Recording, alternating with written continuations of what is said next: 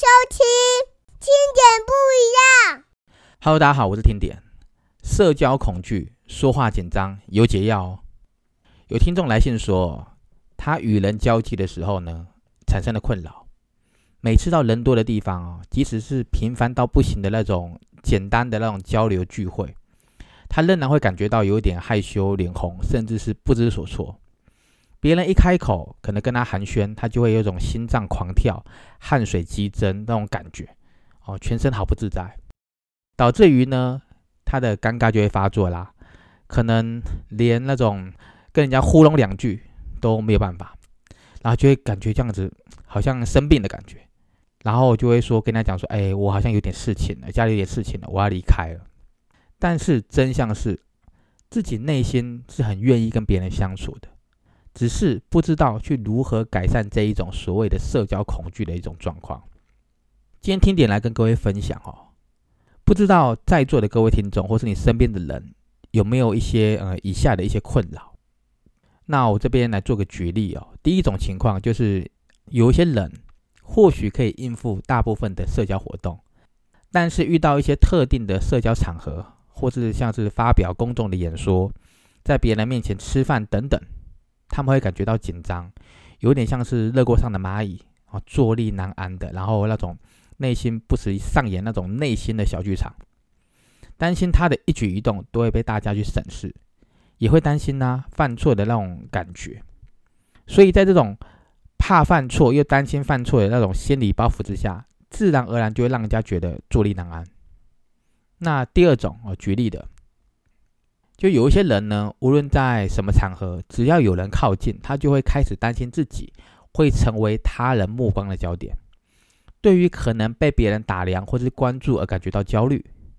这一种无形又莫名的担忧，往往形成了心理沉重的压力。而这一种内心的焦虑，导致于他们平常哦，自然而然就会去闪避、闪躲各种社交的场合。长期下来呢，他们就会觉得很难跟任何人联系，很难跟任何人相处，或是维持一个良好的社交关系。那第三种呢，就是这一类人哦，呃，内心深处常常会不自觉的担心过多，或是曾经有不愉快的那种社交的经验，导致于遇到社交情境的时候，很容易去联想自己过去的不舒服或是不愉快的回忆，引起内心的一些恐惧。就算自己有发觉这些征兆，但是每次只要经历那种社交的活动或者场合，他还是会不自觉的会有情相逃避啊的那种概念，或是需要借助其他的方式才能够舒缓他的焦虑，因此产生了人际关系上的问题，诸如此类的。如果有人面临了社交活动而出现了一些状况，例如呃汗流不止啊、心悸啊，就是心跳不规律或者过快。口干舌燥、脸红、颤抖，这些都是焦虑明显的反应。严重的话，还有可能会感觉到呼吸困难、恐慌发作，并发更多像是那种呼吸急促、胸痛以及那种晕眩的生理的那种不适感。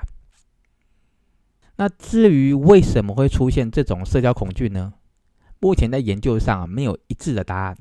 但总体来说呢，嗯，有可能来自于遗传啊。天生的个性、生活环境或者社会因素等等等等的，也可能归咎在过去不好的社交经验，例如呃学校被霸凌、交往时被拒绝等等等等的，或是后天缺乏自信，然后不擅长沟通、人际关系不佳等等的缘故。今天呢这一集哦，听点整理了几种可以改善社交恐惧的方法，希望可以哦有助于各位听众交际自如哦。那我们就开始了。首先呢，需要思考以下几点哦。第一点，仔细思考、观察自己是哪一种社交场合，或者是想到什么事情会自己哦，会让自己感觉到焦虑。认真去面对自己的弱点，才能够思考到相应的对策。第二个呢，要多多去练习换位的思考，以及正面的思考，不要总是把事情想到最坏最糟。啊，比如别人偶然的看你一眼，不代表什么嘛，不要想太多了；或是别人对你的评价，不代表是事实，也不要想太多嘛。别人可能会主动的接近你，但不代表这个人有所企图啊，是不是？不要想太多。有时候呢，不小心说错了一句话，或者是表现的不得体，一时的那种差错，不代表你的人生将受到多大的损失或是影响。也不要想太多，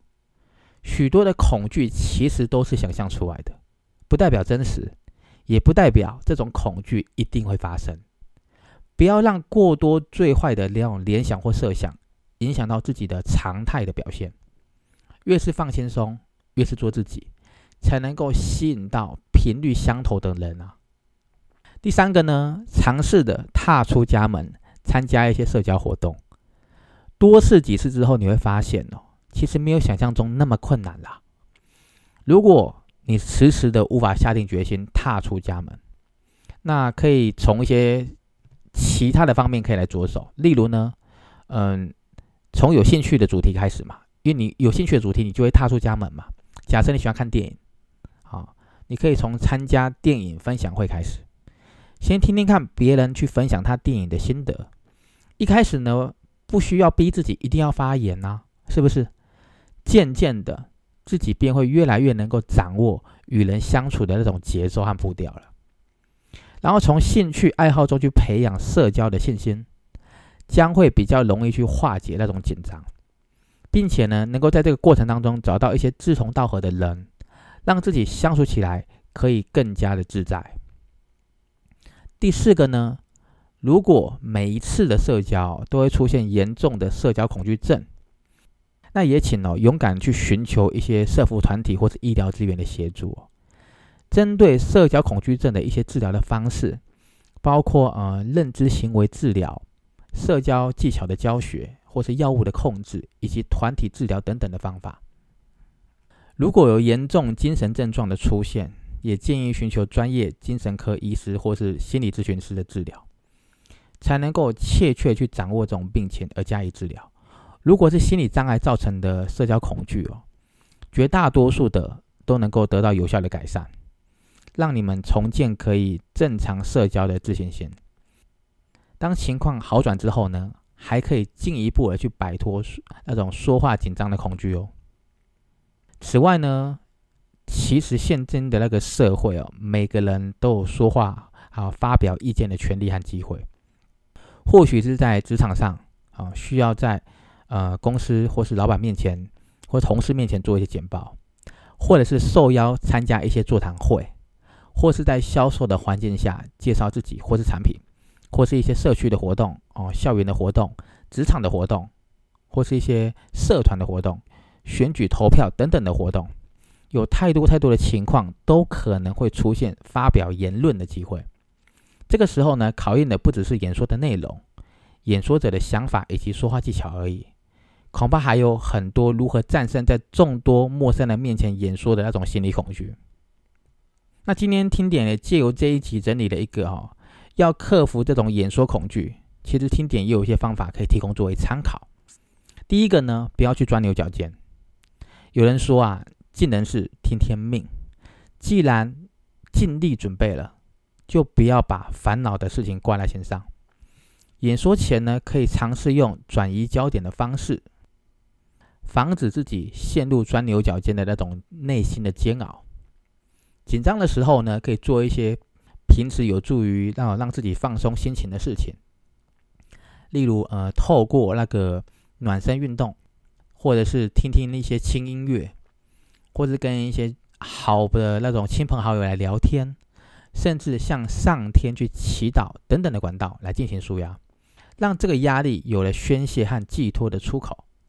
相信正式登场的时候呢，都能够有助于去挥去繁重的心理压力，保留更多。正面好的能量去发挥出您的实力。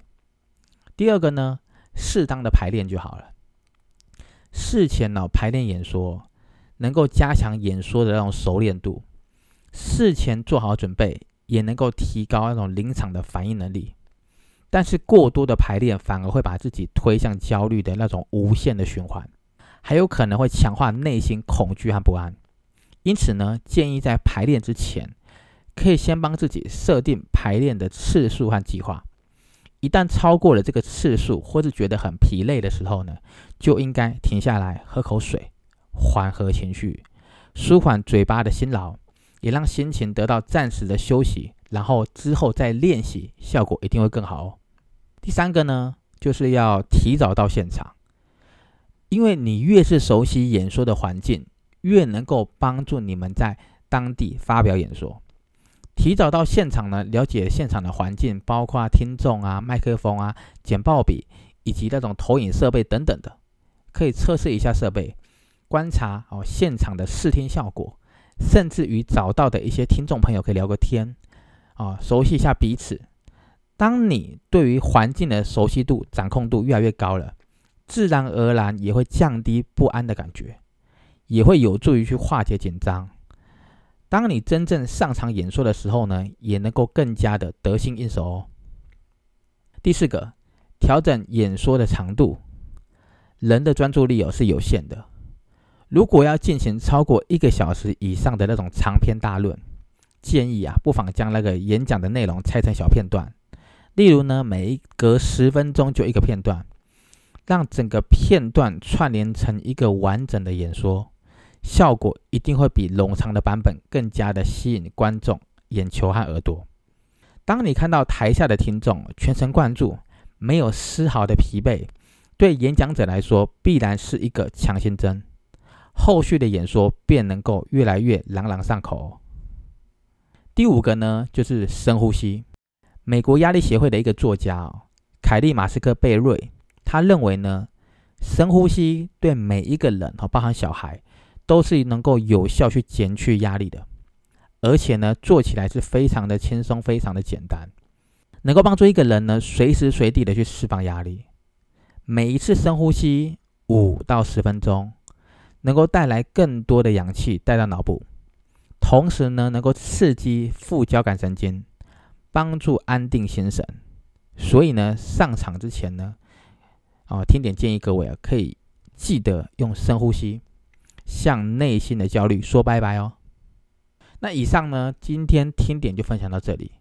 无论在座的听众是否有那种社交的恐惧、演说的恐惧，或者说话比较容易紧张的问题，其实呢，只要透过一些技巧的练习，还有心态的培养，啊，缓解紧张和压力，其实绝非难事啊。不要让社交恐惧变成了你与人交涉的一个障碍。只要是打开心门，尝试开口，勇敢去跨出第一步，加上一个真诚的心，你知道真诚待人，真情流露，自然而然就会吸引到欣赏你的人哦。那今天我们就聊到这里喽我们下周见。谢谢收听经典不一样。